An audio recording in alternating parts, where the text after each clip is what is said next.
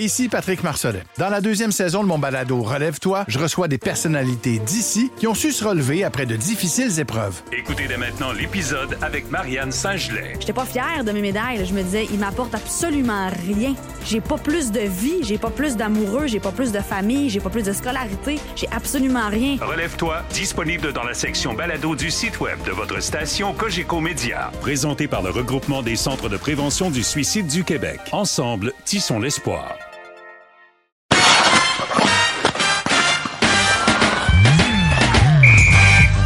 Mesdames, Messieurs, bonjour, bienvenue au balado Sortie de zone, saison 5, épisode de 24 de ce vendredi 15 décembre 2023, en compagnie des gars de la presse, sont là, Guillaume Lefrançois. Salut Guillaume! Hello, JR! Alexandre Pratt qui est avec nous. Salut Alexandre! Salut Jérémy! Nous avons pour le 98.5 FM Antoine Roussel. Salut Antoine! Salut les gars. Bon, messieurs, euh, je vous donne euh, un sommaire de ce qu'on va discuter ensemble. On va se parler du manque d'attaque, évidemment, chez les Canadiens de la part des attaquants, euh, pas, pas les défenseurs, mais les attaquants. Euh, on va se parler de Martin Saint-Louis, dit le gourou. Euh, Nathalie Collard, dans la presse, dit Martin Saint-Louis, mon gourou. Je veux, je veux qu'on prenne le temps de parler de ça. C'est vraiment intéressant comme, comme perception de Martin Saint-Louis.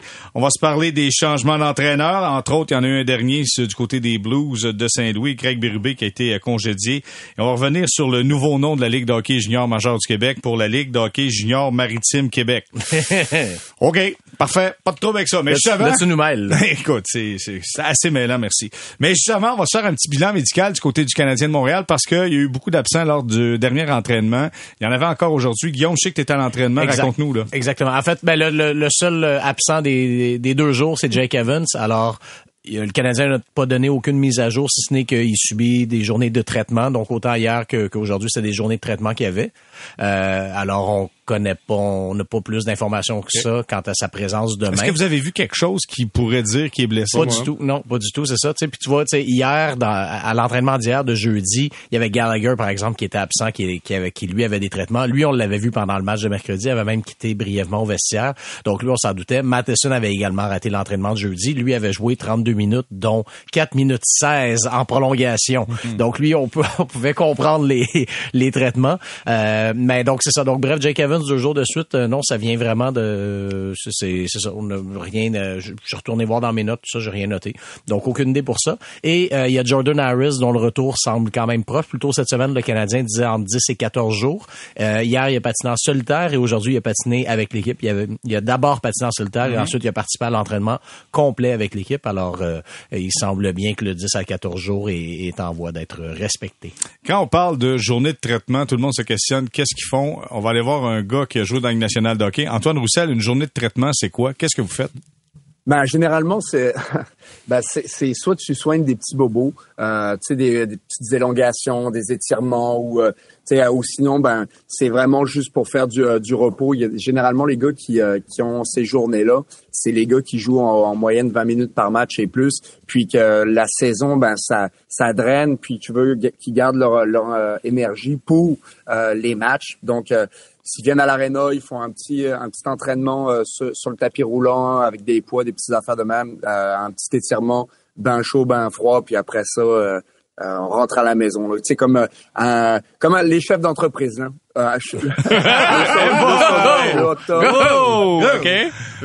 OK. J'aime bien la, j'aime, j'aime le comparatif. Mais attends, Antoine, t'es un chef d'entreprise maintenant, non? Avec ton un peu plus, là, mais euh, je l'applique pas assez à mon goût. OK. Euh, hey, les gars, on va parler du manque de production des attaquants du Canadien. J'en pose une petite théorie. Je vais commencer avec Alexandre là-dessus. Euh, est-ce que le manque de production des attaquants, c'est passager ou c'est le reflet de la réalité? Et là, je vais vous donner quelques chiffres. Suzuki, 8 buts. Carfield, 7. Monahan, 9. Euh, Newhook, qui est blessé malheureusement, 7. Gallagher, 5. Slavkovski 2. Est-ce que j'ai besoin de dire 1 de la part de Josh Anderson? Est-ce que ça, c'est juste un mauvais moment ou c'est la réalité du potentiel offensif des attaquants, Alexandre? Ben, moi, je le maintiens depuis le début de la saison. C'est le reflet de la réalité, sauf pour deux joueurs que je crois qui devraient être plus productifs. Caulfield et Slavkovski ont clairement un potentiel supérieur en termes de réussite à ce qui est démontré présentement, là, puis leurs taux sont super faibles, leurs, pourcentages sont anormalement faibles de réussite. Ben, eux, je pense qu'ils ont vraiment un potentiel plus élevé que ça. Les autres, tu sais, il y a beaucoup de joueurs dans ce groupe-là qui sont des gars tu sais, qui ont déjà fait, mettons, des 20-25 buts. Anderson, par exemple, Gallagher même s'est même rendu à 30, euh, je pense. Oui. Gallagher a déjà Oh, atteint oui, 30. Tu sais, Monahan, bon, c'est des joueurs qui vieillissent, puis euh, tu t'attends à une certaine diminution. Tu sais, je veux dire, je m'attends pas à ce que ces gars-là dépassent nécessairement 20 buts, puis il y en a qui sont à peu près sur ce rythme-là présentement dans ce groupe-là. Suzuki, euh, je sais pas, des fois, euh, quelles sont les attentes des gens pour des buts marqués, mais le plus qu'il y a en carrière, c'est 26, et c'est un joueur très stable. Suzuki, là, il est en 60-65 points depuis trois ans. Puis il est encore. Puis il est encore là, puis ben, tu sais, à un moment donné, il va falloir se poser la question, est-ce que c'est ça son, tu sais, son rythme? Est-ce que c'est ça? Il y a peut-être un plafond un petit peu plus élevé, mais pas non plus démesuré. Là. Ce sera pas un joueur de 100 points dans la ligne nationale qui marque 40 buts, là, tu sais. Alors, c'est, assez réaliste, puis c'est un petit peu ce que j'approchais aux Canadiens dans le dernier repêchage, c'est d'être allé avec un défenseur plutôt qu'un attaquant euh, au premier choix. C'est qu'à long terme, puis j'ai posé la question 12 fois sur ce balado-là dans les deux dernières années. C'est quoi ton top 6 en 2025-2026? Puis pour moi, les chaises ne sont pas toutes remplies encore. Et euh, il manque de talent élite en attaque. OK, Caulfield a une mauvaise saison, mais je pense qu'il a le potentiel d'être un, un attaquant élite là, dans les 30-40 meilleurs de la ligue. Mais, mais il en manque d'autres. Puis Doc est très bon. Moi, je trouvais qu'au début de la saison, c'est le meilleur joueur du Canadien. Mais là, écoute, là, il va avoir joué deux matchs en genre euh, 20 mois quand il va revenir au jeu. Écoute, je m'attends à une période d'adaptation plus longue que ce qu'on peut imaginer. Enfin, il va falloir, comme on est, les Canadiens trouvent des solutions pour amener des vrais marqueurs dans, au sein de l'équipe. OK, mais il n'y a pas des, des, euh, des circonstances atténuantes pour, euh, pour l'attaque du Canadien, pour les attaquants. Et je vais les dire, puis Guillaume et euh, Antoine, je vais vous entendre là-dessus. Le fait qu'on écope de plusieurs pénalités, ça donc, ça vient déstabiliser le momentum offensif. Et euh, le fait qu'il y a eu des blessés euh, en quantité industrielle. Est-ce que ça, ça vient pas un peu déstabiliser une production offensive potentielle? Ouais, les, pénalités. Jumelé au manque de production en avantage numérique aussi. Mhm. Ben, les pénalités, ça s'est quand même calmé, tu sais, par rapport au début de saison. Je sais que c'est un gros problème en début de saison, mais ça s'est, ça s'est quand même, euh, ça, ça a quand même ralenti. La blessure de Doc, par contre, oui, moi, je crois que ça, ça a assurément un effet. Euh, et, et j'identifie lui en particulier, tu sais, je dis oui, Alex Newhook allait bien avant de se blesser, mais bon, on, on l'a pas encore vu sur du long terme. Mais Kirby Doc, tout ce qu'on voit, ce qu'on avait vu l'an passé avant qu'il se blesse et ce qu'on a vu cette année avant qu'il se blesse, c'était un gars qui allait être capable de transporter un trio, qui allait être capable de hausser le niveau de de- d'ailiers qui sont euh, qui sont moins bons. tu sais. Euh, est-ce que Slav, tu sais, Slavkovski, oui, ça va mieux depuis euh, deux trois semaines, mais est-ce qu'il aurait eu autant de difficultés en début de saison s'il avait pu rester avec avec Doc tout le long?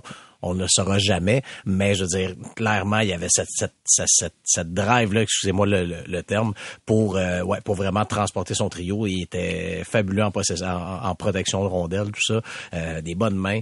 Donc vraiment, c'est, c'est, c'est quelque chose qui fait mal et, et je, je, je, je, je rejoins Alex sur euh, l'an prochain. Je dire, ça se peut qu'on verra pas tout de suite la version euh, A de, de, de Kirby Duck parce que c'est ça. Hey, c'est, des longues absences. Oubliez pas, là, il a quand même été absent. Ça, il a quand même été absent la saison dernière de longs moments, puis il a déjà été blessé aussi plus tôt dans sa carrière, de longs moments aussi. Là. C'est plate, là, ce qui, c'est C'est vraiment, vraiment de plate. hockey manqué, ça c'est clair. Euh, Antoine, toi, le potentiel des attaquants, comment tu le vois? Est-ce que tu penses que on a déjà atteint un plafond ou non? C'est les circonstances qui font en sorte que les attaquants marquent pas? Ben, tu sais, il y a beaucoup de, de vétérans aussi dans cette équipe-là. Est-ce qu'on a atteint le potentiel? Gallagher, oui. Dvorak, oui. Armia, oui. Josh Anderson, oui. Euh, Monahan, oui. Tu sais, quand on regarde, c'est qui les jeunes dans cette équipe-là? Si on qualifie Evans, ouais, 27 ans, est-ce que c'est encore un lunch, un jeune? Hmm, pas sûr. Tu sais, donc, euh, tu l'inclus dans le game de vétérans. Est-ce qu'il a atteint son plein potentiel? Jusqu'à présent, j'ai envie de te dire que oui. Donc, c'est qui les jeunes dans cette équipe-là? Euh, on rajoute Ilonen là-dedans. Après ça, euh, c'est Slavkovski, Suzuki, Caulfield. Puis l'année prochaine, Puis Suzuki, pour moi, c'est plus un jeune. on pourrait, on euh, pourrait mettre New York aussi là-dedans, par exemple. on peut mettre New York. Donc, c'est, est-ce que on a, est-ce que ces gars-là, ils ont tous atteint leur plein potentiel? Probablement pas. Moi, je pense sincèrement que Suzuki, c'est à pas être un joueur de 80 points par saison, puis, mais il l'a pas encore atteint. Puis, quand je regarde, je compare avec d'autres joueurs, par exemple, Bo Horvat. Bo Horvat est en voie de connaître une saison de 80 points. Mais ça fait quand même, euh, loin de 10 ans qu'il est dans la ligue, Beau. Donc, euh, c'est, euh, ça prend un certain temps avant que les joueurs deviennent de meilleur en meilleur puis continuent, continuent de leur progression. Mais euh, oui, les jeunes sont, ils ont pas plein leur plein potentiel, les plus vieux complètement. Puis tout le monde, tous les vieux jouent probablement un trio en haut de ce qu'ils devraient jouer. Bon, à part Sean Monahan, mais Anderson devrait jouer sur la 3 ou la 4. Dvorak, ça devrait être ton centre de quatrième trio. Euh, Gallagher, il est correct en troisième, en troisième ligne. Ah, tu sais, il, a, il, te manque un deuxième trio, en fait. C'est ça qui manque. Puis vous aviez raison de mentionner le, la blessure de Dak. Pour moi, c'est ça qui apportait. Il amenait de la constance sur un deuxième trio, puis de, euh, de la créativité, chose que on voit pas nécessairement avec Jake Evans. Il y a d'autres qualités, mais on voit pas cette créativité-là euh, où tu peux, il peut travailler tout seul euh, en fond de patinoire, en ouvrant des espaces pour les autres.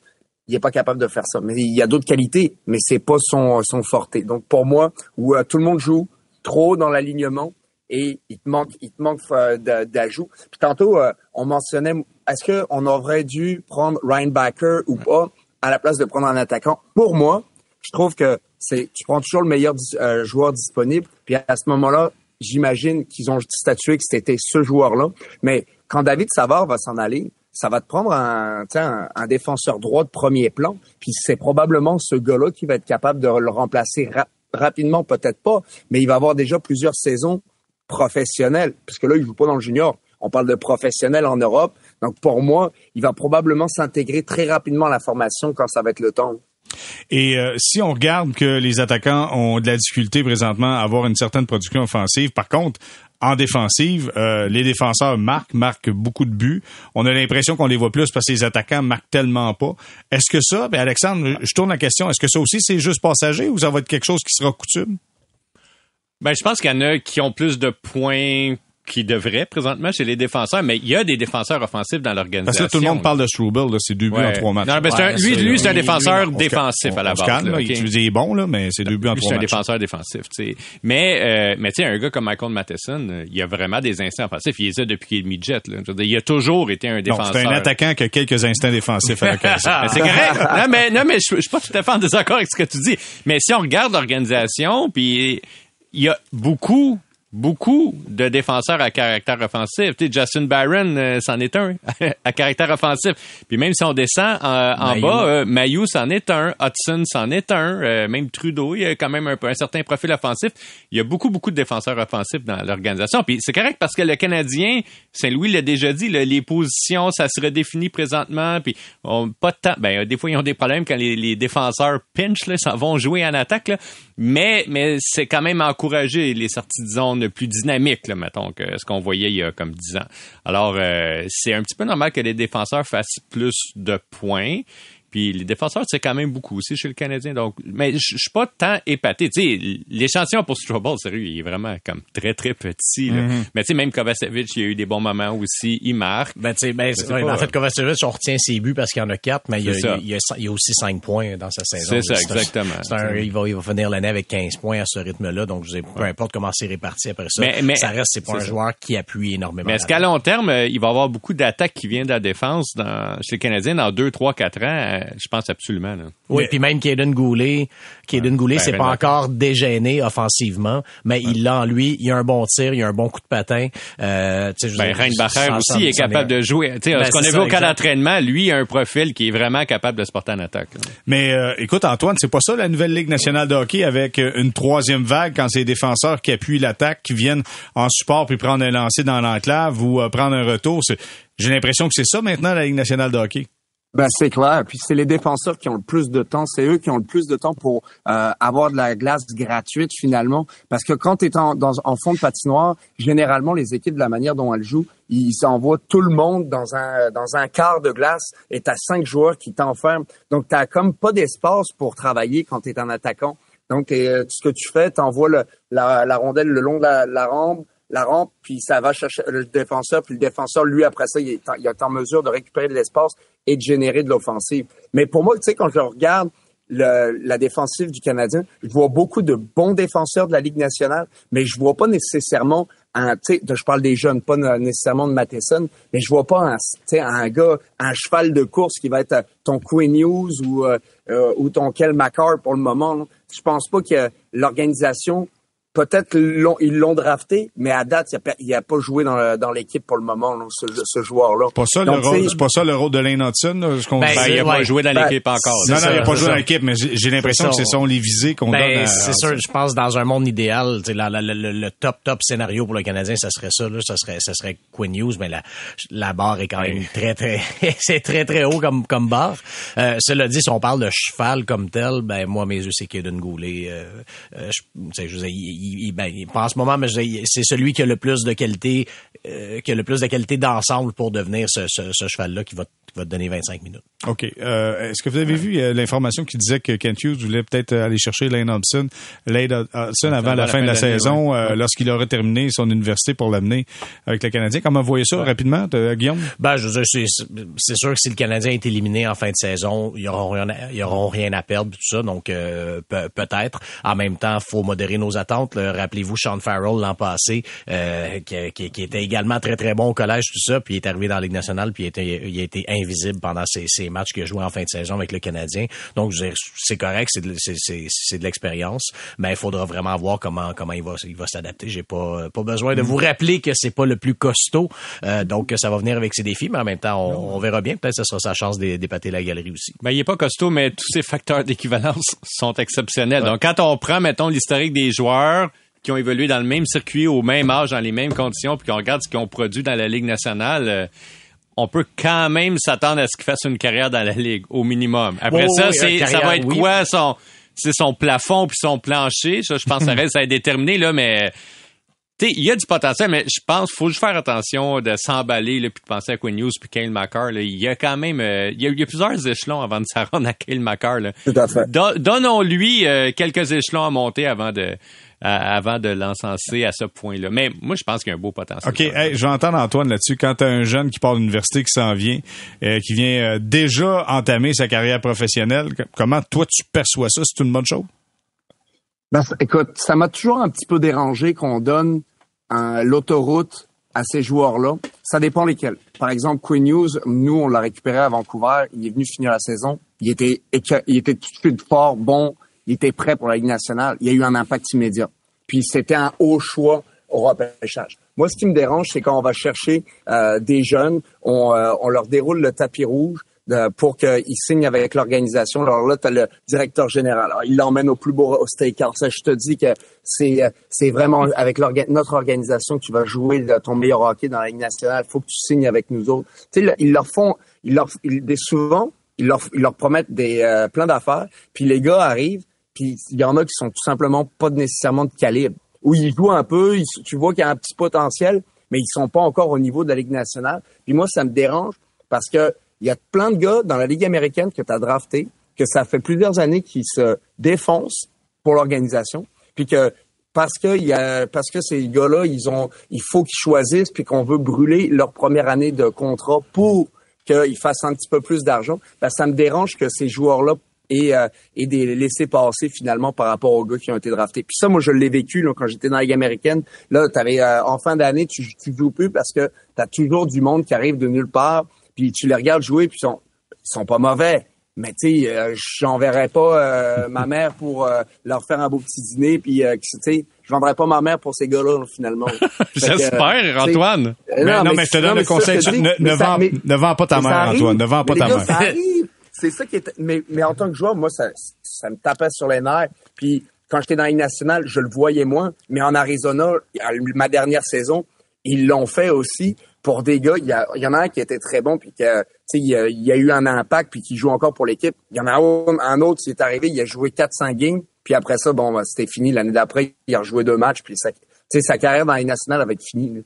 Mais il, y a- il, il y avait pas le, il, il jouera plus là, finalement. Ouais, Mais ben, souvenez-vous de la réaction de Martin Ben. Saint-Louis l'année dernière quand il a rappelé Sean Farrell, puis on a dit... euh, c'est une question pour Kent. hein. Il, Euh, ouais, en gros, Saint-Louis était incapable de, d'expliquer la décision De Sean pour Farrell. laquelle Sean Farrell jouait. Il était dans et- il ouais. répondait, c'est une question pour Kent, c'est une question pour Kent. Et c'est ça. Je pense que ça, Ben, ça disait long. Ben, c'est ça, exact. Ça disait tout sur euh, le, Ça veut le- dire que je le voulais pas là, mais je peux pas vraiment vous le dire parce que sans ça, euh, je, je coupe l'herbe sous le pied de mon boss. Ben, c'est, c'est sûr aussi que comme coach, c'est difficile à justifier auprès de tes propres joueurs parce que Ben t'en ouais. tires un d'alignement si tu le rentres dans l'alignement normalement. ce qu'on comprend, c'est que Kent Hughes a vendu sa mère, c'est ça?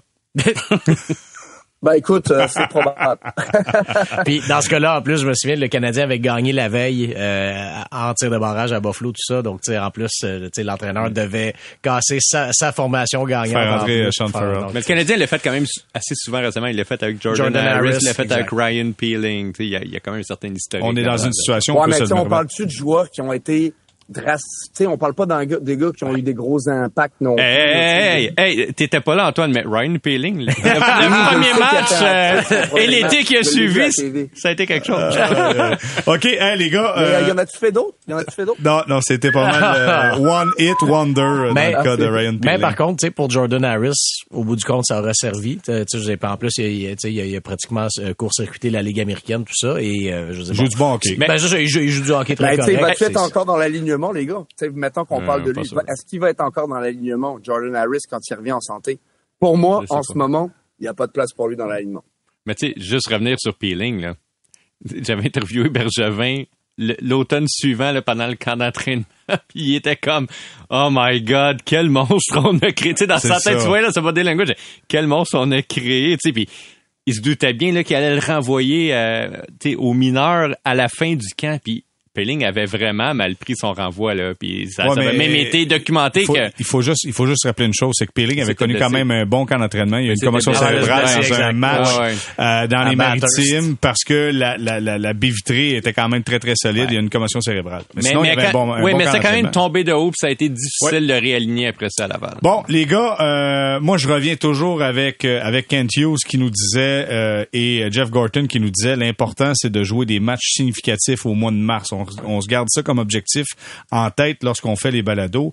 Et euh, le Canadien présentement est à 5 points d'une d'une place comme meilleur deuxième détenu par les Hurricanes de la Caroline. Mais là, euh, cette équipe-là, le Canadien de Montréal entreprend un dernier match à domicile face aux Islanders de New York avant d'y aller avec une séquence de sept matchs sur la route dans le temps des fêtes. Donc, euh, Winnipeg, Minnesota, Chicago, Caroline, Floride, Tampa Bay, Dallas. Est-ce que le Canadien va s'en sortir? Guillaume, je commence avec toi. Ben, euh, je veux dire, pas, pas, pas basé sur le fait que c'est sur la route ou pas, parce que le Canadien, jusqu'ici cette saison, euh, ça va ça va plutôt bien Mais sur t'as la des route. méchants clubs là-dedans. Là. Ben c'est ça exactement. C'est plus une question, c'est plus une question de qualité de l'opposition. Quoique le premier volet du voyage quand même. Chicago, Minnesota, c'est jouable. là. Ben c'est ça exactement. Quoi, quoi que le Minnesota, faudra voir avec le, le nouvel entraîneur, mais bon, ça reste que c'est ça. La le premier volet du voyage, ça va. Le deuxième volet sera peut-être un petit peu compliqué par contre. Euh, c'est sûr que c'est ça. Je veux dire, de- depuis quelques années, ce, ce- ce fameux trio-là de, de Floride, Floride, Caroline, euh, c'est tout le temps, euh, ça, ça donne beaucoup de difficultés aux Canadiens. Le Canadien est incapable de battre le Lightning. Euh, alors c'est ça, ça. Je pense que c'est plus après Noël qu'il faudra surveiller. Ça Puis peut le- décrocher, là. C'est C'est ça quatre, l'histoire. c'est matchs en six jours aussi, le- Ouais, le- ouais. la, la séquence après Noël. De, donc, les, les, les deux Florides, la Caroline et Dallas, quatre matchs en six jours, avec un gros déplacement vers Dallas, tout ça, ça sera pas, euh, ça sera pas exactement facile. Parce que moi, je reviens tout et dans tout, hein, parce qu'on on se parle du manque de production des attaquants. Tu t'en vas dans une séquence de matchs où tu as sept matchs sur la route et tu dois gagner des matchs pour t'assurer d'avoir encore des matchs significatifs au mois de mars. Euh, va falloir que quelqu'un se mette à marquer des buts. Là. Tu sais, C'est le fun, Josh Anderson, là, puis on- tu sais, tout le monde l'applaudit, on le trouve fun, là, mais il va falloir qu'il marque. Là. Parce que s'il marque pas, euh, ça ça peut pas fonctionner. Ben, Caulfield aussi. Il va falloir que Caulfield marque. Euh, tu sais, il va falloir que il va falloir quelqu'un quand- qui commence à connaître une séquence parce que si on disait que Josh Anderson c'est un gars de séquence, on la cherche encore, là, elle est pas là. Oui. Fait que donc, comment tu le vois toi, Alexandre, ce voyage-là? Ils seront pas largués. Tu sais, la, la, la chaîne, elle débarquera pas, mais est-ce qu'ils vont rattraper les cinq points? Non. Tu sais, moi, je m'attends pas. Au mois de janvier, mettons au 1er janvier, je m'attends à ce que le Canadien soit comme à 7 points, 8 points, 9 points. Ben, 8, mettons, 8 t'es largué. Tu commences à être largué. T'es pas les Oilers d'Edmonton quand même. Là. Non. Les Oilers, ils étaient à 8, ils en ont gagné 8 Non, de ça suite. Mais tu sais, je les vois pas combler l'écart, mais je les vois pas non plus en perdre. Écoute, là, ça serait archi décevant qu'ils en perdent. Sais, comme les séquences qu'on a vues dans les cinq dernières années, là, d'en perdre 8 de Dont- suite, là, cinq fois, là. Dont une aux fêtes l'année passée. Ouais, c'est ça, tu sais. Puis même l'année d'avant aussi, là, il y avait eu comme toute la COVID là, en Floride ou à Caroline, puis il aurait pas dû jouer. Finalement, ils ont joué à genre 15 joueurs. Là, ouais. Mais euh, je les vois pas être euh, largués à ce point-là. Tu sais, je pense qu'ils vont continuer de jouer du hockey compétitif. Puis en fait, c'est un bon test parce que moi, ce que je, je disais au début de l'année pour cette saison-ci, il va falloir qu'ils arrêtent, qu'ils trouvent des moyens d'arrêter les longues léthargies. On aurait pu en avoir deux plus tôt cette saison. Les deux fois, ils réussi à la couper. Puis je pense qu'un des objectifs de ce La- voyage-ci, La pire, c'est quoi? C'est 4? c'est quatre, ouais. Quatre de suite? Ouais. Mais euh, tu sais, je pense que là-dessus, il s'améliore, pour vrai. C'est, je les vois pas comme avoir une super grosse léthargie là, d'ici le 1er euh, janvier. Pour, euh, pour mémoire, l'an passé, le Canadien avait perdu les trois matchs avant Noël. Ça, c'était donc euh, Arizona, Colorado, Dallas. Et après, ben, c'était des matchs serrés, mais là, après les fêtes, c'est là que la chaîne avait débarqué. C'était défaite de 4 1 à Tampa, de 7-2 en Floride, de 9-2 à Washington et de 6-3 Et là, tout le monde s'est blessé à un moment donné là-dedans. Le Caulfield puis euh, Slavkovski sont partis. Là, ouais. Ouais, ouais, OK. ouais. Antoine, comment tu vois le, le prochain périple du Canadien? Ben, je le vois avec un bon départ, en espérant qu'ils gagnent leurs deux, leurs deux premiers matchs de ce périple-là. Après ça, ça risque d'être compliqué. Mais le Canadien a montré cette année qu'ils n'étaient pas à l'abri d'une surprise. Euh, ils pouvaient en créer, justement. Donc, euh, moi, je vois pas ça forcément négativement. Je trouve ça toujours intéressant de voir de comment tu comment les, les jeunes évoluent dans la saison. En début de saison, on battait des, euh, des bons clubs. Là, tu vas jouer contre des, euh, euh, des équipes qui euh, qui se préparent ou qui pensent déjà à comment on va s'améliorer au, marché des, des échanges, puis comment on va faire pour se rendre jusqu'en euh, euh, la première ronde des séries. Parce que après ça, c'est la Caroline. La Caroline, c'est une équipe qui essaie de survivre en ce moment, puis que c'est pas forcément évident. Euh, après ça, euh, t'as la Floride puis Tampa, deux équipes de premier plan. Même si la, Tampa aussi, c'est pas le Tampa qu'on a déjà connu, mais eux autres veulent s'accrocher. Puis leurs meilleurs joueurs, on l'a juste, on a juste à regarder comment ils ont joué hier avec Steven Stamkos qui veut, euh, qui, qui veut pas vieillir. Puis après ça, euh, tu t'en vas jouer à Dallas, qui, euh, qui Dallas, c'est qui pas écrase tout le monde dans l'Ouest, mais c'est une grosse puissance de l'Ouest. Donc euh, ça sera pas évident, mais ils sont pas à l'abri d'une surprise. Puis on sait jamais, tu sais, le, le, le- la période du, du temps des fêtes, généralement, les bonnes équipes, peut-être des fois, abusent des bonnes choses, des beaux petits, euh, des toasts au foie gras, du euh, un peu de champagne euh, avec maman, puis. Euh, euh, écoute, c'est euh, c'est souvent ça durant le temps des fêtes. Fait est-ce que le Canadien pourrait être assidu puis être sur euh, assidu dans sa préparation pour, pour profiter de ces moments-là? Écoute, euh, l'avenir nous le dira. Antoine, as-tu déjà abusé pendant le temps des fêtes? Ou t'as-tu déjà eu des coéquipiers, maintenant qui sont revenus du temps des fêtes avec 5 livres en trop? Ou 10 livres en trop? Euh, c'est oui, j'en ai déjà vu. Puis euh, écoute, c'est euh, il y en a qu'il faut que tu fasses attention, c'est clair. Euh, Il y en a qui peuvent prendre 10 livres en trois jours, c'est pas compliqué. Mais euh, ce que j'ai, oui, j'en- j'ai déjà vu des coéquipiers qui l'avaient échappé. Mais moi, dans mon cas, c'était plus à Thanksgiving que, que ça, ça pouvait déborder. Mais euh, je me disais que toute la ligue le faisait. Pour une journée, c'était quand même pas si pire. Mais euh, un peu plus de dents, un peu plus de sauce euh, brune, puis tout le kit. Puis euh, souvent, euh, écoute, il m'est arrivé une fois où Dan Amius, il avait déjà, il avait fait un, un punch euh, au whisky, puis euh, ça goûtait tellement, ça goûtait, ça goûtait juste le jus. Puis euh, on jouait le lendemain, puis euh, j'étais pas fier de, pas fier de ma journée de préparation d'avant-match, mettons. Mais euh, ça avait quand même bien été. Mais t'en colles pas beaucoup des journées comme ça.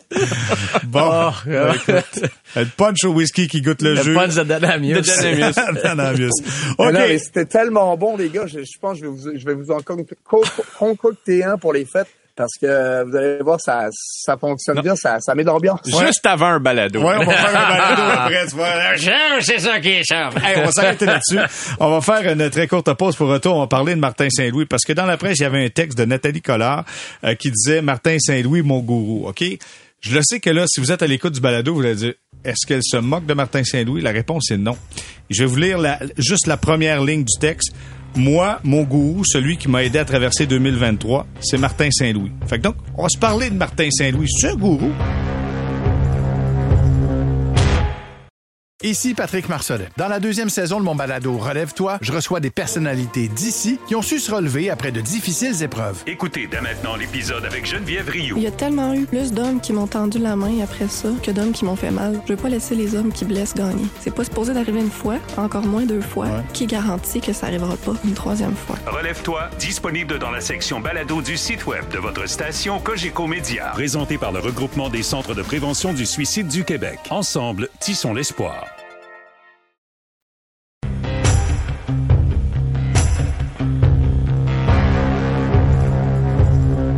On est de retour au balado Sortie de zone saison 5 épisode 24 de ce vendredi 15 décembre. Nous avons Guillaume Lefrançois, Alexandre Pratt et Antoine Roussel. Avant d'aller à la pause, je vous citais euh, la première ligne du texte de Nathalie Collard qui disait Martin Saint-Louis, mon gourou. Euh, Antoine, je commence avec toi. Euh, Est-ce que Martin Saint-Louis c'est un gourou?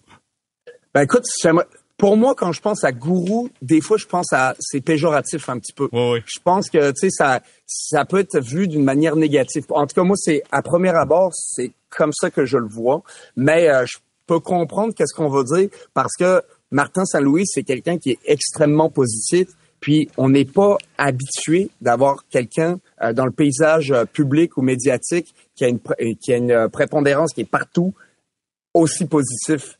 Et euh, pour moi, c'est un gros, pour moi, c'est un gros impact. Puis je comprends ce qu'elle veut dire parce que euh, c'est le genre de personne que que non, on se fait jamais se faire dire non, ben ça le décourage pas. Il continue, il continue, il se décourage pas. Puis quand tu côtoies cette ambiance-là ou cette euh, ce genre de personne-là, ben ça ça ça, ça se frotte sur toi. Puis ça, ça tu l'imprègnes puis souvent tu l'incorpores. C'est pour ça que dans des équipes souvent, ben si t'es un joueur de quatrième trio, ben tu peux pas vraiment être un gars Mossad, puis euh, tu sais avec un gars qui, est en dépression tout le temps. Il faut que tu sois pas en bout en train, mais ça fait aussi partie de ton rôle. Puis que tu sois premier trio ou quatrième trio, si tu amènes ça dans l'équipe, ben généralement c'est le genre de coéquipier que tu veux avoir parce que c'est pas évident une saison de la Ligue nationale. Puis il faut que tu aies des gars qui soient capables de relativiser les choses, de, conscient de la situation, mais aussi de, de bien, euh, tu de, de, de passer à autre chose, puis d'amener un, une atmosphère un peu plus légère dans la chambre. Puis ça, c'est important parce que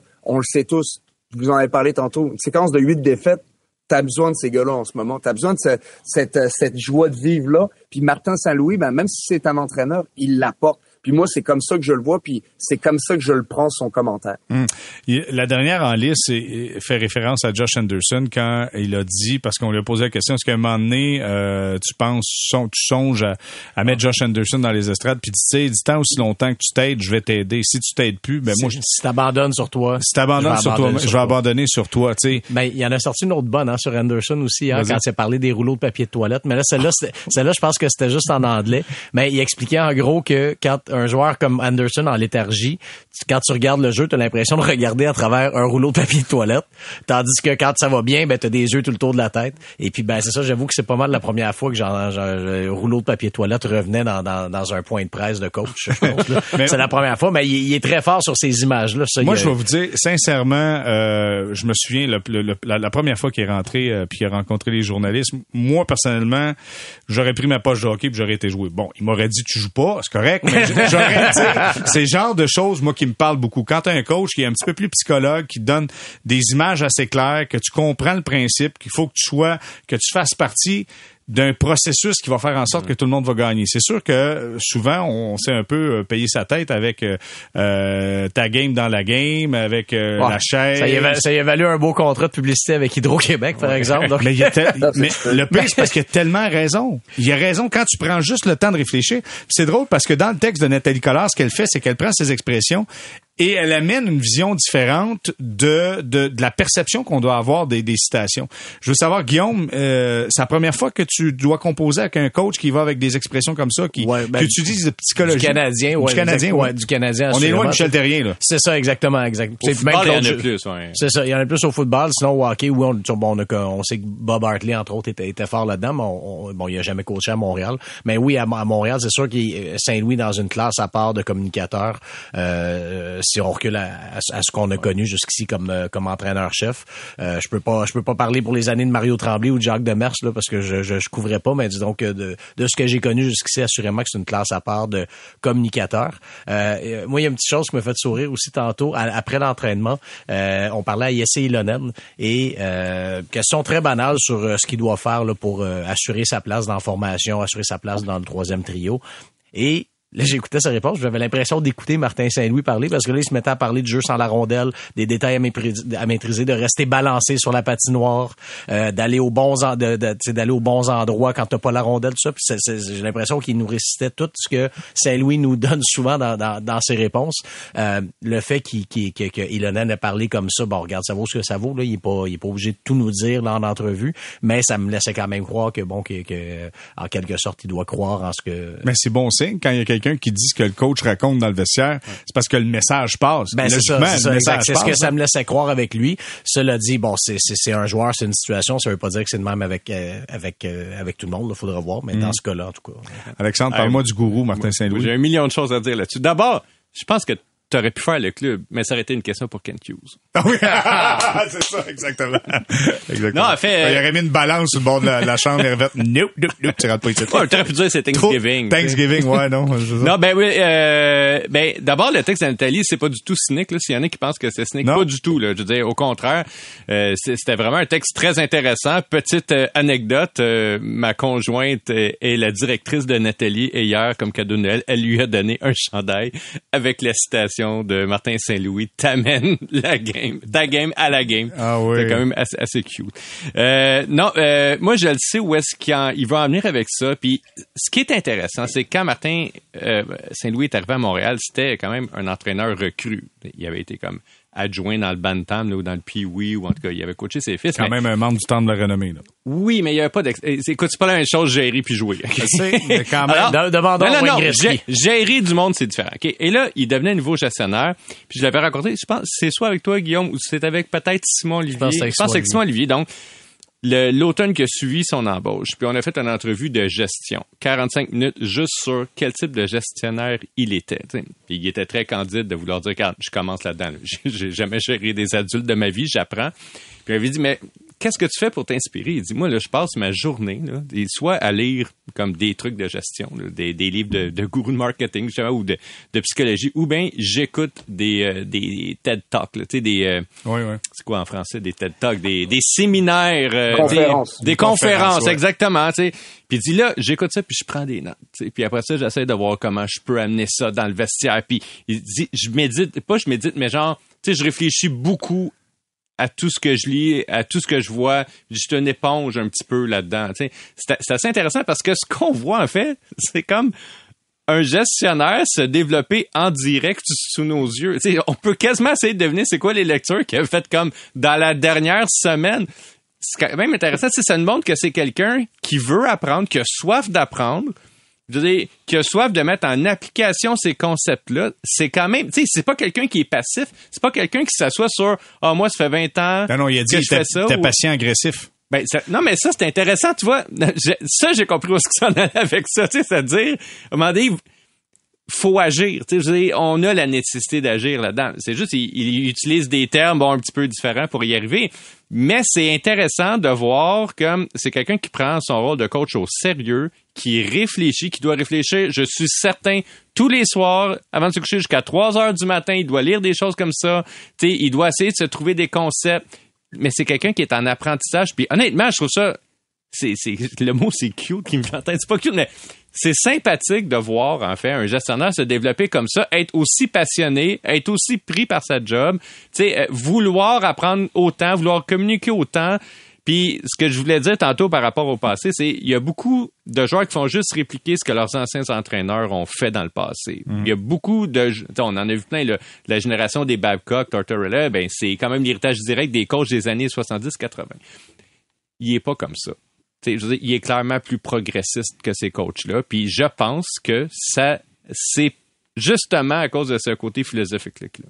OK. Antoine, toi, comment tu vois ça? Parce que tu as joué dans la Ligue nationale de hockey. Moi, j'adore. J'adore. Moi, moi, c'est, écoute, j'adore parce que j'ai eu trop de coachs dans la Ligue nationale qui, qui pensaient pas à comment t'améliorer. Dans leur, dans leur façon de penser, c'était, ah, euh, ce que j'ai devant moi, c'est ce que j'aurais toujours. Je peux pas trouver un moyen d'améliorer mon joueur. Puis il y a pas tout le monde. Ça peut paraître tellement idiot là, ce que je dis là, mais c'est la réalité. J'ai eu des coachs des fois qui, euh, ils pour- dans leur tête, ils t'avaient étiqueté joueur de quatrième trio, impossible de, de, de, de monter les échelles. L'échelle par, par rapport à ça. Si j'avais, tu sais, mettons, j'ai commencé dans la Ligue nationale avec Lindy Ruff. Lindy Ruff a cru en moi, puis il, voyait que j'avais une, une marge de progression. Si j'avais eu euh, Travis Green pour commencer ma carrière, j'aurais jamais joué aussi longtemps dans la Ligue nationale. C'est, j'en suis convaincu parce que je l'ai vu comment il, agi- il agissait avec les autres. Puis, tu sais, il y a des qualités là, mais c'était pas cette qualité-là. Pour moi, c'était pas sa meilleure. Lui, dans sa tête, t'arrivais comme ça, puis euh, c'est, t'avais ce que, c'est, c'est ça que t'avais. Mais en Martin Saint-Louis, moi, ce que je vois, c'est ce, ce- cette faculté de voir en quelqu'un ce qu'il peut devenir, puis de lui donner la chance de, de devenir. Puis on l'a vu, là, sa patience qu'il a, qu'il a eu avec Slavkovski. Écoute, je, plusieurs fois, moi, j'aurais été de la vieille école probablement, puis je l'aurais envoyé dans les mineurs. Mais la meilleure personne pour s'occuper de ces jeunes-là, c'est quelqu'un qui croit en eux, puis qui veut leur donner la chance de réussir, puis c'est Martin Saint-Louis. Puis l'avoir gardé dans la Ligue nationale à ce moment-là, ben ça fait en sorte que il, il, il épanoui, le gars-là depuis le début de la saison à maintenant, l'effet Martin Saint-Louis est tellement ressenti. À chaque fois que je le vois en confiance, patinant à travers la, zone neutre, je vois Martin Saint-Louis en Slavkowski, je me dis, crime, il a fait un bon travail. Puis même pas juste lui, sais, le, le, coach du développement, Nicolas, qui a travaillé. L'autre jour, j'étais à la pratique, puis euh, je le voyais, il lui parlait tout le temps. Tu sais, c'est l'équipe d'entraîneurs au total, des gars que, tu sais, de Alex Burrows, Stéphane Robida, c'est des gars qui, tu sais, ils ont la même mentalité un petit peu que euh, que, que Martin Saint-Louis. Moi, je les ai eus comme coéquipiers, ben comme coéquipiers ou partenaires d'entraînement. Ces deux gars-là, c'est des gars ultra positifs. Puis euh, c'est c'est ça qui fait la force du coaching staff du Canadien dans une dans un dans un esprit de développement pour moi. Puis quand il a parlé de de, de Slavkovski puis de Waze, pour moi, c'était tellement rafraîchissant parce que mm. tu peux vraiment imaginer et dire Ouais, c'est vrai, qu'est-ce que tu fais quand euh, tu as des problèmes? Ben, tu recalcules, puis ah, on va trouver une autre solution. Tous les chemins mènent à Rome, puis tu trouves ton moyen. Puis tu Martin Saint-Louis sur euh, tout cracher ça. Guillaume, ben ça, quelque chose? Ben, en fait, c'est quand tu parlais à, quand tu parlais Antoine de euh, des joueurs de quatrième trio qui sont étiquetés qui, qui, et qui font rien avec eux, ça, ça me rappelait. Puis on le voyait plus l'an passé, il le fait moins cette année, mais l'an passé, la quantité de d'entraînement, surtout les, les entraînements de matin de match, où Saint-Louis restait avec les réservistes pour faire le temps supplémentaire et il restait avec Michael Pezzetta. Tu vois jamais ça ailleurs. Ben oui, c'est ça. Guillaume, tu vois, les coachs d'habitude mais jamais sur la glace. Puis c'est vrai ce que tu dis parce que je l'avais oublié moi aussi. Oui. Puis oh c'est tellement vrai là. Il restait longtemps avec lui puis nous autres on le sait parce qu'on l'attendait, on, les entraînements finissaient, on allait dans le vestiaire parler aux joueurs, puis après ça il fallait attendre des fois 15 minutes avant que ça arrive. Quand j'ai réplique pas les je suis encore capable de jouer. ben, c'est ça, c'est ça. Mais tu sais, c'est, c'est quand même une belle attention justement à des gars que, que d'autres entraîneurs auraient pu simplement laisser à eux-mêmes puis tout. Donc tu sais, là, là-dessus, euh, c'est ça, c'est effectivement c'est une, une, chose qui faisait de bien. Euh, cela dit, c'est sûr que je pense plus les mois vont passer, plus Saint-Louis va avoir une obligation de résultat, euh, autant collectif que individuel sur le développement des jeunes et c'est quand même il faut quand même garder ça en tête. oui, on parle beaucoup de la, de la progression de Slavkovski par exemple dernièrement. Euh, mais t'as quand même, tu t'as, as des Arbor Jackay, par exemple, qui ont, qui ont dû prendre un, pas de recul en ce moment. T'as Cole Caulfield qui connaît pas une année nécessairement à la hauteur de ce qu'on attend. Donc, c'est sûr que si ces, si ces reculs-là s'accumulent, mm. ben là, on va poser davantage de questions. Puis, ben, je veux dire, tous les, les, les, les beaux trucs de, de, de, philosophie de vie, tout ça, c'est bien beau, mais tôt ou tard, le, va, va, falloir revenir à cette obligation de résultat. Mais là, en ce moment, euh, regardez, c'est, c'est euh, disons que les, les attentes sont, sont à un certain niveau et le Canadien n'est pas la seule équipe avec des joueurs en recul mm. comme ça, là, donc c'est pas. Euh, Mais d'après moi, avec avec Jacky, euh, il y a eu, déjà eu quelques conversations avant qu'il arrive et qu'il l'envoie dans la Ligue américaine. C'est peut-être que le kid comprenait pas nécessairement le message.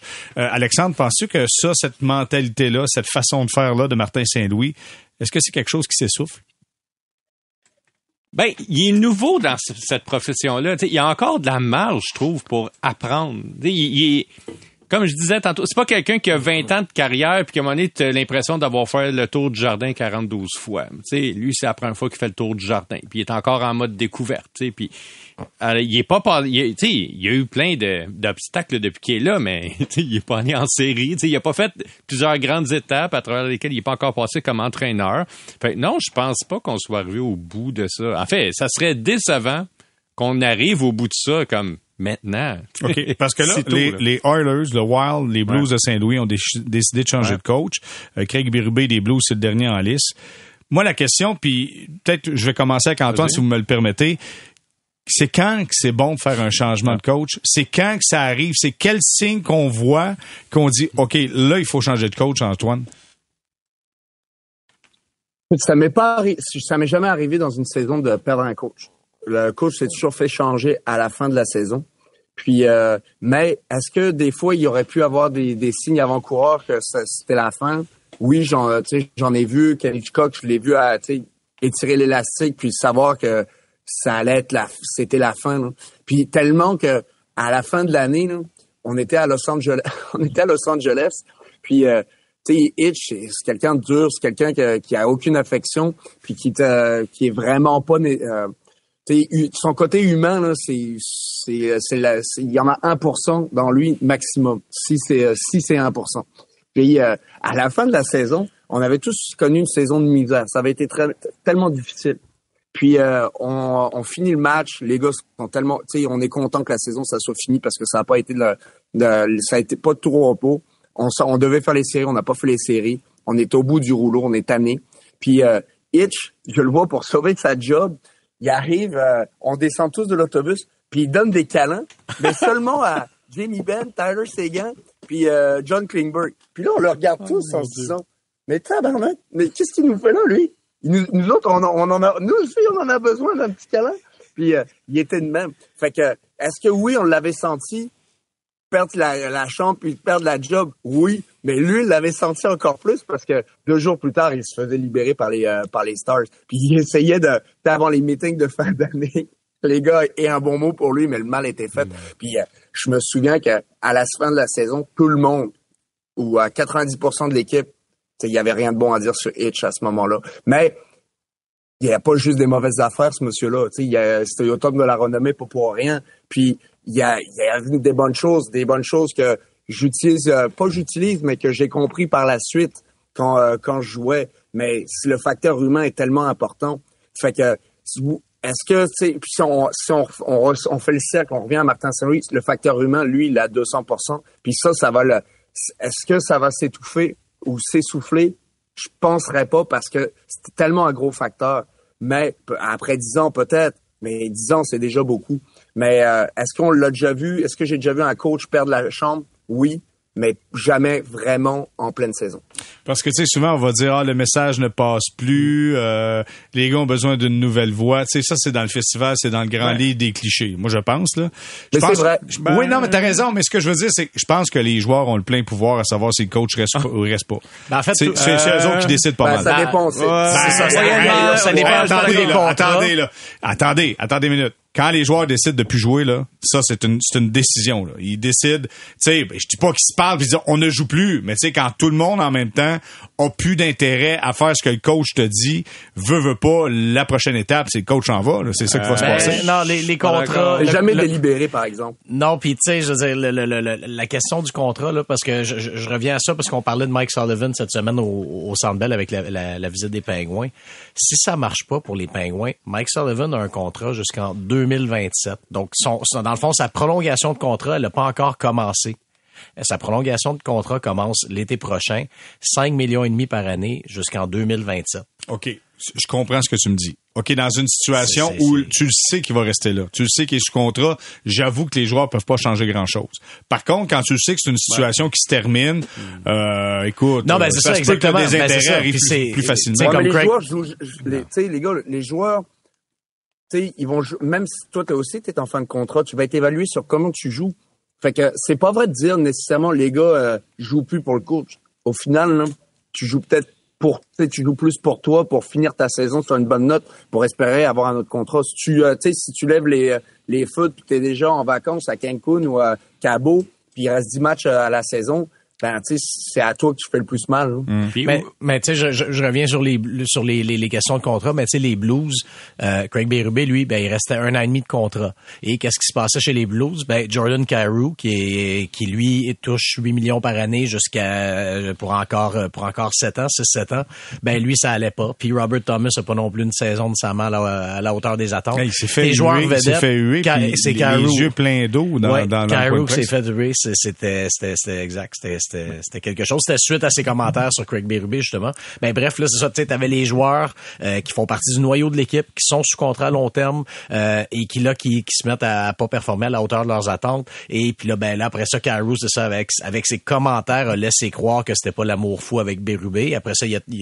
il a- il a tenté de nuancer ses propos, mais disons que sur le coup quand tu as dit j'ai rien à dire sur lui, c'est plus mon coach, ben c'est sûr que c'est c'est un peu froid, ça. ben, bref, bref, tu sais, Bérubé tombait dans cette espèce de, de, de triangle des Bermudes pour un entraîneur, c'est-à-dire ton contrat est à moins de deux ans terminé, euh, t'as plusieurs gros noms euh, qui, euh, qui sont sous-productifs, donc là c'est.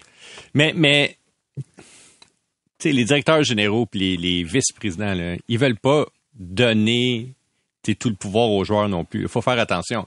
S'ils sentent qu'il y a une rébellion puis qu'il y a des joueurs qui vont les voir, je pense pas qu'ils vont congédier le coach immédiatement. Ils vont attendre. T'sais, leur décision elle, elle va peut-être être prise sur le champ dès que les joueurs viennent, mais ils vont peut-être attendre trois semaines avant de le faire pour pas donner l'impression d'être réactif. Puis je réagis parce que oui, les gars, vous avez raison, puis je vais le faire maintenant. Parce qu'après ça, euh, s'ils aiment pas le prochain, il va se passer la même chose. Les Oilers n'ont pas donné plein pouvoir à McDavid. Là. Non, mais attends. C'est pas, Ben, pas son ancien agent, c'est pas euh, ouais. son ancien agent Exact. qui est DG. Qui est président. Ouais, ouais. Président? Ouais. Bon. Peut-être McDavid, c'est une exception. T'sais, Ok, mais ok. autrement, je pense que de façon générale, comme dit ma belle-mère, c'est comme un serpent à sonnette. T'en as jamais vu, mais tu- la première fois que t'en vois un, tu le sais que c'est ça. T'sais, tu le sens, OK? Tu sais, Ta belle-mère, as-tu des liens de parenté avec Martin Saint-Louis? Ah, les deux sont à Laval, par contre. Mais, mais, non, mais je pense que comme boss, à un moment donné, tu le sais. C'est, un feeling, là. Tu, tu le vois. Tu sais, il y a une perte de passion chez le coach ou il y a, il y a une, le message passe plus, mais des fois, c'est même pas que, c'est juste, il y a même plus de message des fois, tu sais. Le coach, il sait, là, il est pas tata, là, tu sais. Puis des fois, il essaie de sauver sa job. Puis quand, d'ailleurs, on l'entend souvent, là, ju- juste avant le congédiement, le coach, dans un point de presse, va dire, Regarde, j'en ai plus de solution. Tu sais, souvent, on les, on les voit, hey, on l'a entendu à Montréal, ouais, là. mais quand ils disent ça, là, tu sais. oh, Non, non, mais Claude. Julien, Dominique Duchantier, on l'a entendu souvent. Euh, quand ça arrive, c'est généralement c'est c'est le début de Ben, la tu fin. peux pas là. dire ça, là. Ben Tu ils l'ont dit, ça. eux ils l'ont dit, tu Non, mais tu sais, Ils l'ont mais en Ben soi, c'est un petit peu comme euh, Martin Saint-Louis, Ouais. euh, tu sais, dit avec, euh, avec Anderson. Ouais. Tu sais, s'il faut que tu veuilles encore te sauver la peau, sans ça, C'est ça. t'abandonnes. Mais quand tu dis ça en conférence de presse, ça veut dire que tu fais le drapeau blond. Non, exactement. Puis l'autre facteur pour lequel il peut avoir des congédiements, c'est si le directeur général sent que son job est en jeu. Puis il va préférer Ils des font fois. pas ça dans la Ligue nationale. Ben oui, franchement. Ils vont pas pousser quelqu'un en dessous de l'autobus pour sauver Ben, le job. c'est soit que les Ah. deux partent en même temps, ou soit qu'il y en a un des deux qui part, puis t'as une, une énième, énième, énième chance. Ça, ça peut arriver aussi. Tu sais, Je pense que c'est les trois facteurs qui font en sorte qu'un entraîneur peut se faire mettre dehors. On va s'arrêter là-dessus. Si tu veux, Guillaume, tu veux ajouter quelque chose? J'allais juste ajouter que c'était très drôle parce que tout tout le monde attendait DJ Smith en début d'année. Puis là, ben, finalement, on arrive là, puis on parle de tous les entraîneurs sauf. euh, C'est ça, mais là, la dernière fois, j'ai parlé de DJ Smith, c'est DJ Smith va-t-il se faire congédier version Avant Noël. 2.0. Après, tu vas à la version 3.0. Ça devrait aller jusqu'à la fin de la saison. OK, on va s'arrêter là-dessus. Pour retour, on va se parler d'un tournoi de mi-saison. Semblerait que la NBA, on a connu du euh, certain succès là-dessus. Est-ce que c'est une bonne idée pour la Ligue nationale? De hockey? Alexandre Pratt, euh, qui est avec nous aujourd'hui, a écrit là-dessus ce matin. Et on va poser la question, est-ce que c'est une bonne idée un tournoi de mi-saison dans la Ligue nationale de? Ici Patrick Marcelet. Dans la deuxième saison de mon balado Relève-toi, je reçois des personnalités d'ici qui ont su se relever après de difficiles épreuves. Écoutez dès maintenant l'épisode avec José Boudreau. Je regarde jamais en arrière, c'est fini, on va faire avec ça. Tu te dis, hein, maman maintenant a moins de mots qu'avant. Je pense que tout le monde était content. Relève-toi, disponible dans la section balado du site web de votre station Cogeco Média. Présenté par le regroupement des centres de prévention du suicide du Québec. Ensemble, tissons l'espoir.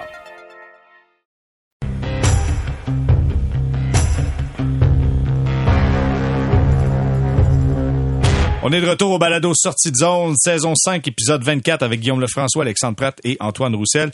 Euh, Alexandre, ce matin, papier intéressant. Merci. Euh, tu fais un comparatif avec ce qui se passe du côté de la NBA. On a eu un tournoi de mi-saison qui, est- qui était accueilli euh, assez froidement Hey boy. au début.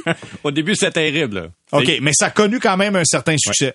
Ouais, ouais, ouais. Au début, c'était qualifié. Écoute, le Miami Herald a ti- a titré C'est une idée idiote. OK, mais juste, juste peut-être expliquer si euh, des auditeurs présentement qui ne, ne comprennent pas ce qui s'est passé du côté de la NBA, qu'est-ce qu'on a fait au juste là? OK, donc, euh, c'est un- c'est une idée empruntée au championnat européen de soccer. Donc, au soccer, vous avez une saison régulière qui implique comme les 20 équipes de la Ligue. Mais en parallèle de ça, il y a plein de petites compétitions. Donc, vous jouez d'autres matchs pour, par exemple, la Coupe de la Ligue. Donc, les 20 clubs de la Ligue s'affrontent entre eux autres pour un championnat. À la fin, ils donnent un trophée à celui qui gagne ce tournoi-là. C'est comme au hockey, là, quand vous êtes petit. Là, Tu vous avez votre saison régulière, puis vous avez des petits tournois à gauche. Ouais. Donc, ça, c'est très populaire en Europe. La beauté de ça, ça fait en sorte que si t'es largué au championnat, t'as quand même une chance, deux, trois autres fois dans l'année, t'as une chance de gagner quelque chose. Tu dans une ligue comme la NBA ou euh, la Ligue nationale où t'es rendu à 30-32 clubs, tu de notre vivant, là, y a, on va peut-être voir un défi. Peut-être. deux. là. Si on est chanceux, mathématiquement, là, un club gagne aux 30 ans à peu près. Tu sais, c'est plus comme quand nos parents étaient jeunes puis qu'un un club gagnait aux 6 ans. C'est pas la même chose. Donc, le but, c'est d'augmenter les chances de célébrer. Donc, en Europe, ils le font, puis ça fonctionne très bien. Alors, la MLS a introduit ça cet été au soccer. Il y a eu la, la Coupe des Ligues qui a été un giga succès. C'est là que Messi est arrivé à Ça MLS. l'aide un peu, Messi. Ça aide, mais à Montréal, le match qu'il y a eu contre les Pumas, C'est le seul de l'année auquel j'ai assisté. non, mais je veux dire, ça a show. été le meilleur show au. Moi, c'est le plus beau show que je pense qu'il y a eu au Stade Saputo. Depuis l'ouverture du Stade Saputo, l'ambiance était débile. ok? Ils ont eu des scores hallucinants partout, partout. Ils ont fait des cas d'écoute extraordinaires, tous les matchs qui impliquaient Messi, mais même ceux qui impliquaient pas Messi. La NBA, ça faisait plusieurs années qu'ils travaillaient eux aussi sur un concept. Eux, la twist, c'est le tournoi, il est imbriqué dans la saison. C'est un peu spécial. C'est-à-dire, ils ont fait six poules de cinq équipes et toutes ces équipes-là s'affrontaient en tête. Donc, c'est comme un run robin là, dans, dans un tour. Sauf que les matchs, ils comptaient aussi pour le classement général dans la fin de la saison. Donc, tu t'as intérêt à gagner tous tes matchs parce que t'avances et pour ta saison et pour le tournoi. Et là, les huit meilleurs passaient à la ronde suivante, puis après ça, c'est comme un tournoi de tennis, là, élimination simple. Et euh, la finale, c'était euh, la semaine dernière, et ça a opposé les Lakers de Los Angeles aux Pacers de l'Indiana. Puis tout ça est imbriqué dans le calendrier. La seule façon que tu saches, là, si tu ouvres la télé, c'est le plancher, il est d'une couleur foncée, un peu comme si la glace au Centre Bell était rouge, puis les joueurs ont des uniformes euh, spéciaux. Et euh, ça a été un giga succès. Écoute, la meilleure cote d'écoute pour un match de saison à Indianapolis depuis 2001 quand même. Ils ont fait genre 4,5 millions pour la finale au total. Euh, 45% de hausse des codes d'écoute par rapport au match de novembre de l'année dernière. Tu sais, c'est des chiffres, tu peux pas ignorer ça. Et là, tu dis, merde, la Ligue nationale devrait faire un tournoi de mi-saison. C'est archi logique. D'abord, tout le monde trouve que la saison est longue à 82 matchs. Là, on est présentement dans le ventre mou de la saison, là, genre où on sait jamais, ah, quand est-ce que le joue, contre qui, là, t'es d'un party de Noël, puis d'un concert pour les enfants, puis d'un tournoi de hockey. Tu sais, la Ligue nationale doit faire un punch, à mon avis, en cours de saison pour relancer l'intérêt dans un paquet de marchés. Tu sais, il y a plein de villes présentement, là, San Jose, tous les clubs qui sont largués, là. Il n'y a même plus d'intérêt presque d'ici la fin de l'année. Ça va être encore pire au mois de janvier. Est-ce qu'on peut penser qu'au mois de janvier, tu organises un tournoi semblable à celui de l'NBA? Ça peut compter aussi pour la saison régulière, mais tu as une autre compétition, tu as un autre trophée à gagner qui remet de l'intérêt dans des villes où les clubs sont éliminés. Pensez à Montréal l'année dernière, là, où le club était largué à Noël. Là, ça aurait été le fun. Au mois de janvier, d'avoir des matchs significatifs. Mais c'était pas la Coupe du Monde qui faisait ça quand la Ligue nationale de hockey organisait ces rencontres internationales-là. Oui, mais international, c'est pas la même chose qu'un club. des Olympiques. Là. Mais c'est pas la même chose. Là, c'est un tournoi de club. Donc, tu peux suivre ton club. Ça serait le fun. L'année dernière, ça aurait été le fun que le Canadien joue des matchs significatifs en janvier ou en février, plutôt que, ah, il reste 40 games, on va les regarder s'écouler, puis c'est long. tu Ben, c'est ça. Puis, tu sais, tu parles de match significatif. Tu c'est, c'est l'expression de Jeff Gorton, justement, pour euh, parmi ses objectifs de la saison. Et, euh, euh, tu sais, ce qui se passe, là, c'est qu'avec la- le temps que ça prend maintenant une reconstruction, ben, t'as des équipes qui peuvent être tu qui peuvent être facilement un 3-4 ans sans jouer des matchs significatifs.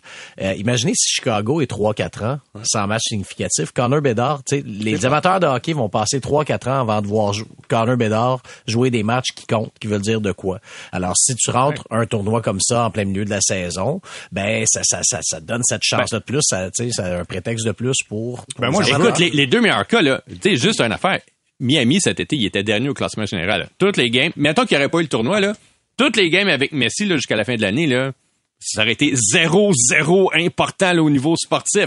Là, ils rentrent dans un tournoi, ils ont gagné le tournoi. Ils sont Ouais, passés mais là, attends, là, c'est Messi qui fait la différence. oui, là, mais les matchs comptaient. Non, mais ce que je veux dire, Jérémy, les matchs comptaient. Les gens, il y avait une raison de regarder le match parce qu'il y avait un enjeu avec un trophée au bout, alors que s'il y avait eu un Nashville-Miami de, de saison régulière, même avec Messi, là, il aurait jamais fait 2 millions de codes d'écoute. Moi, je veux, un, je veux un tournoi de mi-saison, euh, Ligue nationale de hockey, juste s'ils jouent deux matchs par jour puis qu'ils font sécher leur stock dans la chambre qu'ils rembarquent dans du stock Mais mouillé. tu ris, mais je l'ai pas. ça, Hey, là, mais ça, c'est correct. Jérémy, j'ai proposé une affaire de même il y a 4 ans, je m'étais fait un peu ramasser, mais moi, j'avais proposé tournoi de 3 contre 3. Tu- la- la- mettons, tu fais un. Arrête avec Bah, ça. bah, Ah, bah, ah, Antoine. Ah, C'est bah, pour les- Antoine. mais moi, je préfère un contrat filles. plein. Le contrat de l'NBA, c'est bien. snoot, en soulier de ballon ballet, tant qu'à faire. Vas-y, Antoine, comment tu penses ça, un tournoi de, de mi-saison? Moi, vous prêchez pour la... Je suis déjà convaincu. Là. Je trouve que ça, ça prend ça, ça prend euh, plus d'intérêt. Moi, en tant que joueur, quand tu sais que tu as 32 équipes puis tu as seulement une Coupe Stanley, puis que tu peux... Tu sais, c'est- des fois, la réalité fait en sorte que tu joues pas pour des, les, les meilleurs clubs. Je trouve que ça donne une opportunité de, euh, de, ch- de changer comment on fait les choses euh, habituellement. C'est-à-dire que oui, euh, tu te qualifies en série, mais c'est le fun aussi un autre un autre trophée. Puis euh, il y a des joueurs, euh, exemple Maxime Lapierre, je, je, je parlais souvent avec lui de ce projet, de ça parce que quand c'est sorti, moi aussi, je disais, je trouve que la Ligue nationale devrait faire ça. Puis Maxime, lui, il était con, il dit non, moi j'aime pas ça, c'est seulement la Coupe Stanley.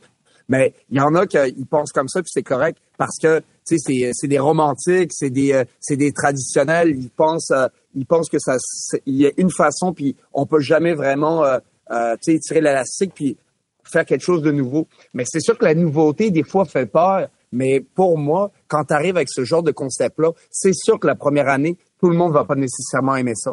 Mais à l'année 5, à l'année 6, à l'année 7, ben, quand tu es dans cette situation-là que tu peux jouer et peut-être gagner ce trophée-là en tant que joueur, ben, tu vois encore plus d'intérêt. Puis comme vous le disiez, pour certains marchés, et euh, vous êtes tellement bien mentionné, comme Sandro Rosé, quand tu regardes dans les estrades, il n'y a pas un chat, mais peut-être que pour ces matchs-là, ben ça ça fait la différence. Mais le, le gros point de la NBA, c'est que ça rajoute pas de match. Ouais c'est que je pense que c'est ça que faut euh, faut retenir dans tout ça c'est que il y a un seul match qui a été rajouté c'est la finale. C'est ça que faut retenir parce que si tu étais pour rajouter une quinzaine de matchs à, la, à ta saison oublie ça ça ne marchera pas.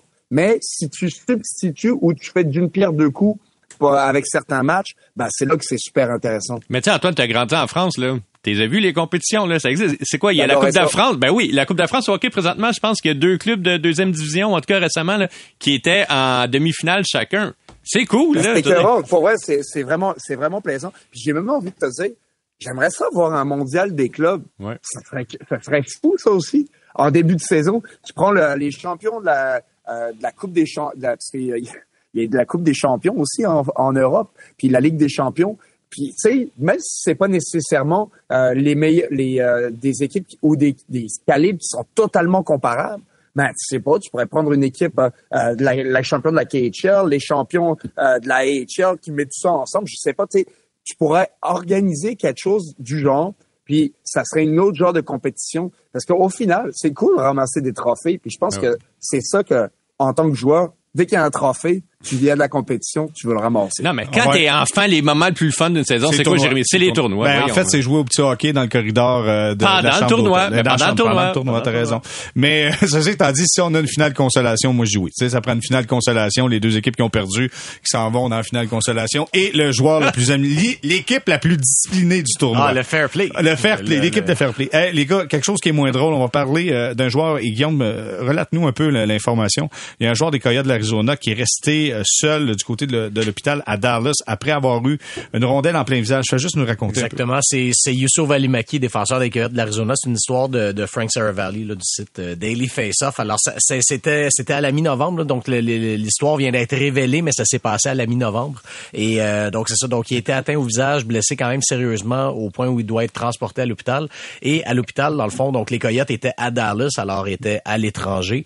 Euh, dans, dans ce temps-là, l'équipe euh, à domicile est quand même impliqué. Les médecins de l'équipe à domicile sont quand même impliqués là, pour euh, un certain nombre de soins. Mais donc, on a laissé Valimaki euh, seul à l'hôpital, dans le fond. Ça donnait que sa conjointe était là euh, pour ce voyage-là, mais c'est quand même rare que les conjointes sont avec les joueurs sur la route. Dans ce cas-là, elle était là, donc elle a pu rester avec lui. Mais bref, euh, il n'a pas été opéré sur le coup et on lui a dit, ce qui s'est fait dire, c'est dans le fond, euh, aller à l'hôtel. On, on- a simplement fait le minimum. On on a dit, va à l'hôtel, on peut juste opérer dans deux jours. Pour le moment, on est débordé avec d'autres cas, d'autres blessés graves en ce moment. Alors, on peut pas te, te, te, te soigner tout de suite. Dans le fond, il s'est fait dire ce qu'on se fait tous dire quand on, quand on va à l'hôpital. Mais bon, euh, la, la, la, Ligue nationale et l'association des joueurs, disons, ont des, ont des standards, euh, ont des standards euh, différents des, des nôtres. Alors, euh, donc, ça fait une certaine controverse. C'est un des, une des choses qui pose problème là-dedans, c'est que là, finalement, donc la, la, la, la conjointe de Valimaki a insisté pour qu'il soit vu rapidement parce que clairement, ça allait pas, puis il était, euh, il était très souffrant.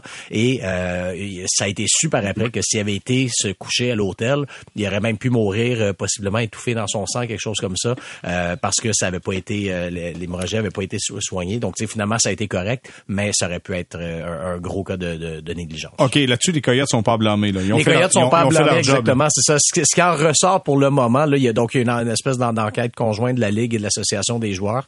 Ce qui en ressort, c'est peut-être plus un trou dans le protocole de gestion des blessés. Euh, maintenant, les Coyotes ne sont pas... euh, c'est c'est facile, là, on voit passer l'histoire, puis on pense, bon, encore les Coyotes, qu'est-ce Ouais, qu'ils ont ouais, fait? non, non. Dans ce cas-ci, et le joueur lui-même dans l'article est cité comme, comme euh, étant satisfait là, de, de, de, de, de l'encadrement que les Coyotes lui ont fourni. OK, Antoine, tu joué pour les Coyotes, tu joué pour les Stars de Dallas. Euh, Raconte-nous, est-ce que c'est quelque chose qui arrive, ça, ces affaires-là? Ouais, c'est commun. Je pense que ça, ça m'est arrivé euh, à plusieurs reprises, euh, surtout euh, avec les ben justement avec les Coyotes. Je me souviens d'une fois, puis euh, avec les Canucks aussi. Euh, T'as un joueur qui est blessé, il peut pas prendre l'avion. Même avec les Stars, à vrai dire, à un moment donné, on était à, Kel- à Kelowna, on était entre deux voyages. On, avait joué à Calgary, puis on s'en allait à Vancouver. Puis euh, Brett Ritchie, il, il file pas. Il, il, il, il est dans l'avion, puis il s'évanouit quasiment. Fait que là, on a fait venir l'ambulance, puis c'était juste pas sécuritaire pour lui de voyager à ce moment-là. Euh, il est débarqué, puis euh, l'équipe médicale, qui, euh, les trainers dans le fond, qui sont là, euh, il y en a un qui est resté avec euh, avec lui, puis ils sont venus nous rejoindre quelques jours plus tard euh, quand la situation était euh, était sécuritaire. Donc oui, ça arrive. Euh, c'est vraiment pas le genre de situation que tu veux voir arriver à, n'importe qui vraiment euh, de ton équipe. C'est pas c'est vraiment pas idéal, mais il y a des protocoles pour ça. Puis c'est souvent euh, c'est souvent bien fait. Est-ce qu'il y a eu un manquement là? Je pense pas parce que les Coyotes peut-être qu'ils font pas les manchettes sur euh, plusieurs euh, aspects en termes de, de comment on, on fait de la gestion, mais sur, sur leurs employés qui sont présents sur place à tous les jours, ils sont irréprochables, puis euh, ils, sont, incroyables pour de vrai. Là. Euh, donc, euh, c'est euh, c'est comme ça que ça fonctionne, puis ben, je pense que c'est ça qui est arrivé dans ce cas-là aussi. là. OK. Les gars, euh, déjà, euh, on parlait beaucoup aujourd'hui. Euh, je fais un tour de table rapide. OK? La Ligue de hockey junior majeur du Québec qui, qui décide de changer de nom va s'appeler maintenant la Ligue de hockey junior maritime Québec. Euh, as-tu un problème avec ça, Alexandre? Zéro. Guillaume, as-tu un problème avec ça? Zéro barre. Antoine, as-tu un problème avec ça? Non, ben correct. fait que c'est sur, c'est sur ce... On, on vient, on vient de, réti- Ah. de rétablir l'équilibre dans toute la presse québécoise. C'est quoi cette affaire-là que tout le monde capote? ben non, pas nous. Ben, écoute, c'est, on est dans l'inclusion, c'est vrai. Il faut les inclure avec nous autres, les maritimes. Ils font partie de la ligue. Euh, C'est des marchés importants, là. Ben, C'est le reflet d'une réalité, pour vrai. Ben c'est ça, c'est comme la, Ouais. EC comme la, la East Coast League qui est devenue la ECHL. Ils ont, ils ont arrêté de l'appeler East Coast quand ils se sont rendus compte que l'Alaska n'était pas sa côte, sa côte est. tu sais. Ce qui est euh, ce qui est assez logique. Ouais. Ce qui est assez logique. Bon, ben messieurs, on s'est pas trop obstiné là-dessus. Parlez-moi de ça. Euh, c'est déjà tout pour ce balado sorti donc. Guillaume Lefrançois, ça fut un plaisir. Merci, JR. Alexandre Pratt, toujours la fun. Merci Alexandre. Plaisir, bon week-end. Grand plaisir. Merci beaucoup Antoine. Merci les gars. Bonne fin de semaine. Voilà ce qui complète ce 24e épisode de Sortie de zone. Nous, on se reparle le 20 décembre prochain.